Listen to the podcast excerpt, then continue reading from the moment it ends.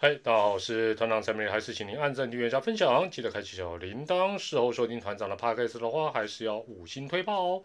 嘿嘿，团长的开场啊，固定都是这样讲，但是呢，一开始先跟有一些团黑，团黑哦，不是你哦，团黑，请注意，第一，不爽，真的不要看下去了；第二，不爽，按赞、订阅加分享，开启小铃铛，无所谓好吗？第三，如果真的要抖内的话呢？团长推荐你这个中差通的频道哦，中差通的频道，他们正在发育，又有可爱的吱吱，还有员工要养，请多多支持他们。团长就 不需要你们抖内，看团长的影片就感谢了。好，中职哈，近期常常在傍晚的时候才给你上演真季后赛二点零或三点零，啊，大家又想听最想看最发烧的话题，所以有些时候真的就来不及上字幕。没有字幕服务，不肯多多包涵就算了。我怎么一开始就在就在呛别人？好了，这一集就请开启字幕功能，因为数据比较多，但是轻松听听看看也 OK 的，没问题的。话说哦，这个中职有很长的一段时间，每个球团有限的这个洋将名额几乎都是洋头为主。那二零二一年球季，除了拥有多一个洋将名额的魏全龙。那找来赫雷拉效力的一整个球季之外呢，只有邦邦在季中找了这个纽纳斯啊，打了七顶，打了七场比赛。但二零二二年的新球季，嗯，可能有不一样的风貌，不一样的样貌了。有没有感觉到黑船已经逐渐要靠岸了啊？要进港了，远方的洋炮声砰砰砰砰，越来越清晰了。好，不演了，不演了，还是先破题。点破其中的原因，知道吗？原因是什么？知道吗？哎，那就是比赛用球不再 Q 弹了。那就以二零二一年跟二零二零年相比哦，我们就先看全联盟的部分，投手防御率哦下降，就是进步了多少？三十 percent，三十趴。打击率下滑多少？百分之十三。全垒打的数量更是狂跌。超过一半呢，是百分之五十三。那单场得分呢，也跟防御率几乎是同步的，下修了将近三成。像那过去哦，一场比赛，两队哈，这个弹力球时代了哦，两队加起来的分数，一场加起来大概十二分，比数经常就是什么七比五啦，八比四啦，哦，就加起来十二分、十三分左右。得分哦，不是问题，不是什么问题，根本就不需要找什么洋炮。因为呢，讲一到九棒都是大炮比较扯，但差不多人人都是大炮。那去年呢，后弹力球时代，一场比赛两队加起来不到九分，不到九分，比数就变成五比四啦，六比三啦，甚至于更低。要得分呢，变成什么？变得不容易了。那洋炮或者说炮的价值就会凸显出来。还有一个。静音呢，比较近的原因呢，再让团长嘴一下，那就是去年球季的尾声，一直到台湾大赛，靠全垒打制胜的戏码实在太多，也就是威震江湖的骆驼理论了，真的想要忽略哦，或者想忘掉都办不到。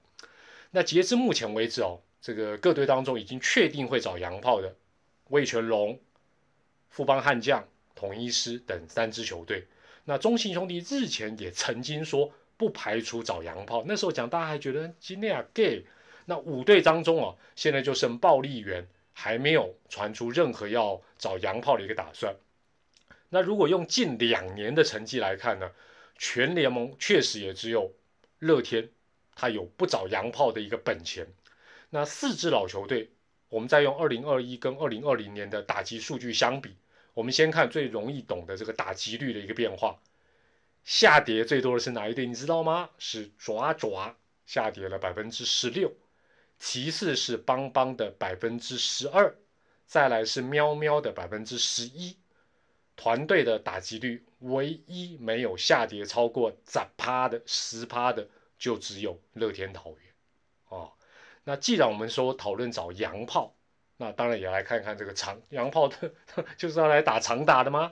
长打率的变化，那长打率跌幅最大的是喵喵的百分之二十三，其次是爪爪的百分之二十，接着是邦邦的百分之十九，表现最好的一样是乐天桃园，但也下跌了百分之十七。那 大家都知道，找洋炮来台湾，总不会是叫他点点点吧？哦，但可能还是会看到了，肯定就是希望他开轰打全垒打。二零二零年的一场比赛，你如果去看一场比赛，经常可以看到两轰以上，这是平均值哦。去年硬生生打了个对折。去年呢，外野观众望穿秋水单薄球了，真的可以在外野专心的这个当图书馆来专心 K 书。那其中哦，全垒打的部分，喵喵去年全垒打的部分狂降六成，邦邦的减幅也过半。来到了百分之五十一点三，爪爪寂寞靠这个骆驼加持，勉强将跌幅控制在百分之四十七。那暴力员呢？虽然开轰的表现一样是这四个老同学里面最好，但是呢，下跌幅度也高达了百分之四十三。所以从上述团队的成绩来看，以及这两年啊变动的一个趋势来看，真的也只有暴力员可以集中战力在羊头上面。那其他四队哦，啊，包括新同学魏全龙找洋炮都是非常合理的一个规划。那比较专业的球迷呢，这时候或许会盘算说，哎，这些洋炮的守备位置在哪一队要怎么样怎么样？其实这个问题真的不大，问题不大，因为以去年各队的 DH 指定打击来看，打击表现就有三队非常低迷，五队里就有三队非常低迷。首先是喵喵，喵喵的 DH 去年打击率只有两成四五。阿龙说：“我更惨，我的 DH 只有两成二一。”爪爪小声的说：“我们只有两成零一呀，差一点跌破两成。而且这三队的 DH 打击率低，当然了，长打率也都低到很吓人，那个数字都低得很吓人，这根本完全不像 DH 了。所以啊，你找来的洋炮只要能打。”啊，只要能打，至少摆在 DH 就够本了。那如果他还能够肩负其他的守备位置的话，哇，那就是多赚的啦。乐天桃园芝芝的这个 DH 啊，还是够力，缴出了两成八的打击率，长打率哦也至少来到零点四二五。哎，讲到现在，怎么少谈一队？哎，没错，就是被球迷戏称全员都适合打 DH 的邦邦。邦邦的 DH 还不错，打击率在去年呢来到两成六六，长打率也来到零点四二一。但是，但是啊，之后会在一个专文分析、专门的影片分析邦邦其他的位置有非常多打击弱点啊，不然去年怎么会超纽纳斯？所以邦邦的洋炮重点来喽，邦邦的洋炮反而是少数要好好考虑守备位置重叠的问题。哦，守备否则的话，它只是会又多一个 DH 然后，所以邦邦的洋炮反而要考虑守备位置的重叠性的问题。那站在球迷观战的角度，哇，中华之邦能够多几个洋炮，绝对是很期待的啦。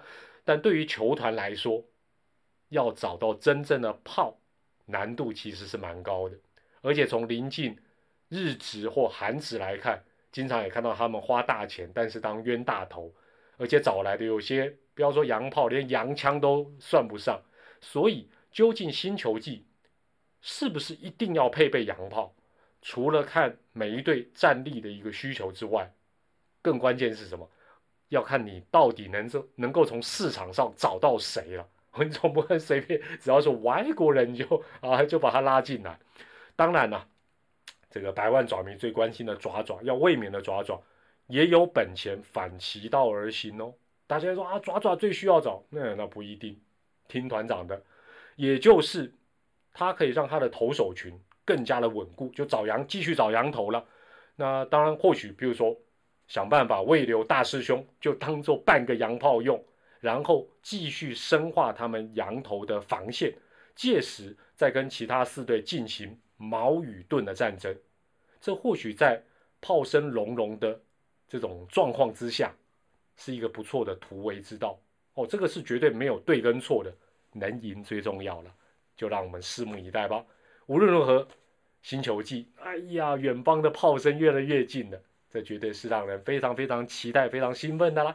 也欢迎你用留言跟我们分享你的看法。我是团长蔡明丽，还是祝大家健康、开心、平安，下回再见，拜拜。